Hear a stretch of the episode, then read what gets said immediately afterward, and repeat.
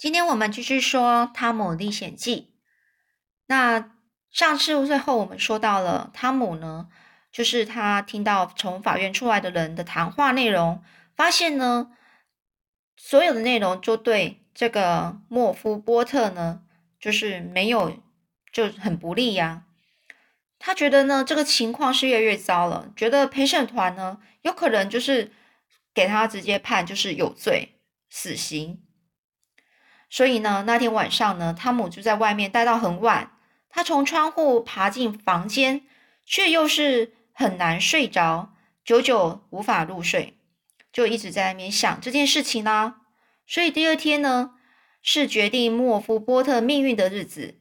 镇上的人大清早呢，就全部呢跑到了法院，在那边等候开庭。开庭的意思就是等法院呢开始去审判这件案子。旁边呢，旁旁听席上呢，就是旁听席，就是有一些位置可以让旁边的人可以去听这一个这个审审查，就是这一个法院的这一个嗯开庭的这一个案子，你可以在旁边听。那这个旁边的这个旁听席呢，其实已经都挤满了一堆人了，等了好久呢，陪审团呐，就是才走进法庭，大家各就各位。接着莫夫波特呢就被带着。呃，他的手呢跟脚都被靠在，都被嗯被带着那些镣铐，就是有一些东西把那个手跟脚都铐起来。然后呢，他被押上了，停上来了。他其实他这个整个面脸呐，整个脸色非常的憔悴，而且整个是很惨白的。而且呢，看得出来他其实是很害怕，但又觉得很无奈。坐在旁听席上的人呐，全部都好奇的只看着这个波特。坐在证人席上呢，若无其事的是，第一个是印第安乔，他也和莫夫波特一样受到旁听人的注目。不一会儿呢，法官进来了，他很庄严正式的宣布：“我开始审判。”然后呢，翻阅参考的文件，大家都很安静严肃的在等待的这个审判的结果。还有这个整个过程，这时候呢，有一名证人出来作证，他证明在这件惨案发生的当天早上呢，他看见了莫夫波特在小河里洗手，并看见他很快的就溜走了。检察官呢向被告的律师，检察官就是呃警察那边的叫检察官，他跟被告的律师，被告就是波特那边的律师说。呃，对证人的证词，如果有疑问的话，你可以提出提出问题来问。嫌犯莫夫波特呢，他就抬起头来看了看自己的辩护律师。辩护律师就是呃帮莫夫去呃去辩护的这个辩护，就是说他没罪的这个律师。但是呢，这个辩护律师啊，只是简单的说。我没有什么要提出的问题的，他没有问题，所以呢，这个波特他是很失望的，垂下眼皮。而第二个证人呢，证明在尸体附近发现凶器，也就是那把刀子嘛，小刀子。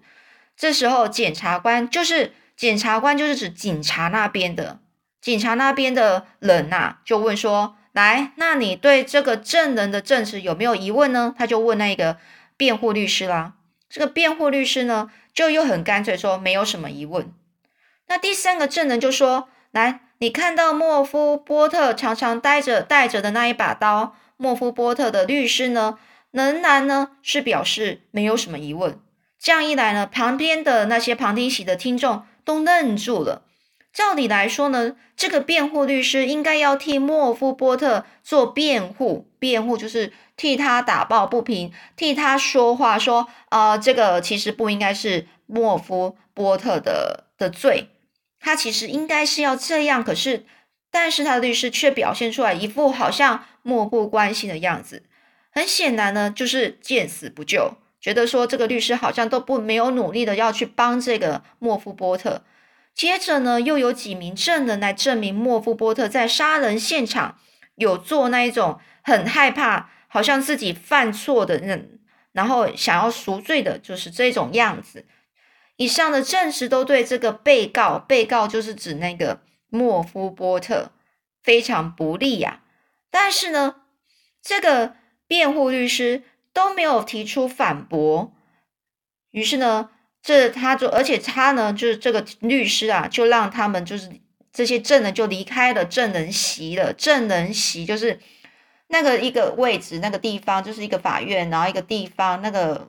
地方是是证人站在那边说说，呃，我确实看到什么什么的那个那个那个地方叫证人席，一个席位的意思，一个位置。旁听的人啊就觉得很惊讶，然后呢也突然呢也觉得说对为这个莫夫波特突然觉得对他呢也感觉到不满了，因为为什么这个辩护律师怎么都不帮莫夫波特做辩护呢？觉得不应该这样啊，那法官呢就只好呢敲一敲木锤，说要大家保持肃静，肃静就是不可以在那边讲话，安静。可是被告的律师呢，仍旧不为被告辩护，就是他还是就还是不想帮这个，看起来就是一副不想帮这个波特做做辩护这个动作。于是呢，这个检察官、警察那边的啦，就说啊，那如果。证人的证词没有怀疑的地方，可见这个重大犯罪行为就是就是毫无疑问的，就是这个莫夫波特所做的啦。这可怜的波特啊，双手蒙住脸，发出一阵在哭泣的声音。当一片可怕的沉寂笼罩了整个法庭的时候呢，被告律师突然对法官说：“呃，法官，本案啊，一开始审讯的时候啊。”就是在审查的时候，我在辩护词中曾经表示说，被告是因为在喝醉酒、神志昏迷的情况下才做出杀人的行为。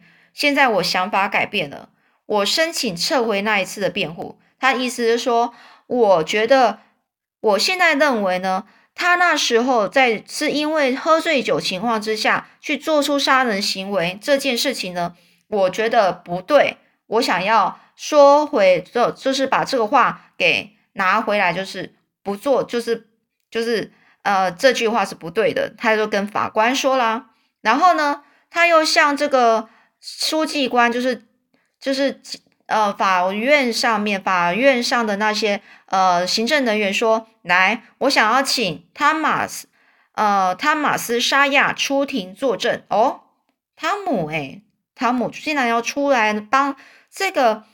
呃，波特所呃证明喽，那法庭上所有的人都对这意外的发展感到很惊讶，连当事人莫夫波特呢也不例外。汤姆站了起来，就走到证人席的时候呢，他们在场的每个人啊，都集中在这个孩子身上。这一向天不怕地不怕的汤姆，这时候却觉得有点战战兢兢，有点紧张了。他一开始呢，就开始对着呃那个圣经宣誓，就是。就是类似，呃，宣誓，就是说，呃，我所说的这个话是绝绝对是没有说谎的，哦，我要向神保证说我是不说谎的，呃，如果就是类似像我们中国人一样，就是如果我说谎，我就被天打雷劈的意思一样，所以呢，这个被告律师呢就开始问这个汤姆了，说汤姆斯沙亚。在六月十七日的晚上十二点钟左右，你在哪里呢？这个汤姆就看到印第安乔很不在乎的样子，他的舌头好像打了结，不听使唤。听众呢，这个旁边的人呢，就大家好像都都停止呼吸，静静的去听着。汤姆呢，其实紧张的说不出话。好一会儿呢，他就强作镇定，开口发言。但声音小的只有法庭上少数的人可以听到。他就说：“嗯，在在那个墓地里。”这时候，辩护律师就说：“请你大声点，不要怕。你在哪里呢？”那汤姆就说继续说啦：“墓地里。”好，墓地哦，他在墓地里。伊利安乔一听到这句话，眉头就皱了一下，但是马上又露出一个无所谓的微笑。这时候，辩护律师又说：“你是说你是在霍斯威廉威廉父坟墓的附近吗？霍斯威廉也就是那一个可能死者的所在的那个坟墓，就是案发的那个坟墓的附近吗？他说是的，律师。律师又说：“你再大声点，好好的回答，距离坟墓有多远呢？”这时候汤姆就很大声说：“大概就我跟你现在这个距离。”这辩护律师又说：“那你是躲在那里吗？”这汤姆就说：“是啊，是的。”那辩护律师就说：“那你躲在什么地方呢？”汤姆就说：“躲在坟坟墓旁边的那个那一棵榆树的后面。”这个印第安乔听了，突然就肩膀抖动了一下，但并没有人注意到。这时候律师又说：“有谁和你在一起？”这是汤姆说：“哎，和我在一起的是……呃，可是汤姆似乎不愿意把哈克把哈哈克在一起的这件事情说出来，他他要犹豫了一下。好，那接下来呢？辩护律师又说：‘你不要紧张，等一等，你不必先说出他的名字。有必要的时候，我我自己会请他来。那么你在墓地的时候手上带了什么东西呢？’就汤姆呢，就有点迟疑啦，脸色有点慌张，因为他不想讲。”这个护辩护律师说：“孩子，你就大胆说吧，说实话，诚实最重要。”这时候汤姆就说：“呃，我我我手里带了呃一只死猫。”这时候全部的人立刻就大大爆出了一片笑声。好，那我们下次再说喽。之后又会怎么样发展呢？其实是很有趣的。好，我们下次再说喽。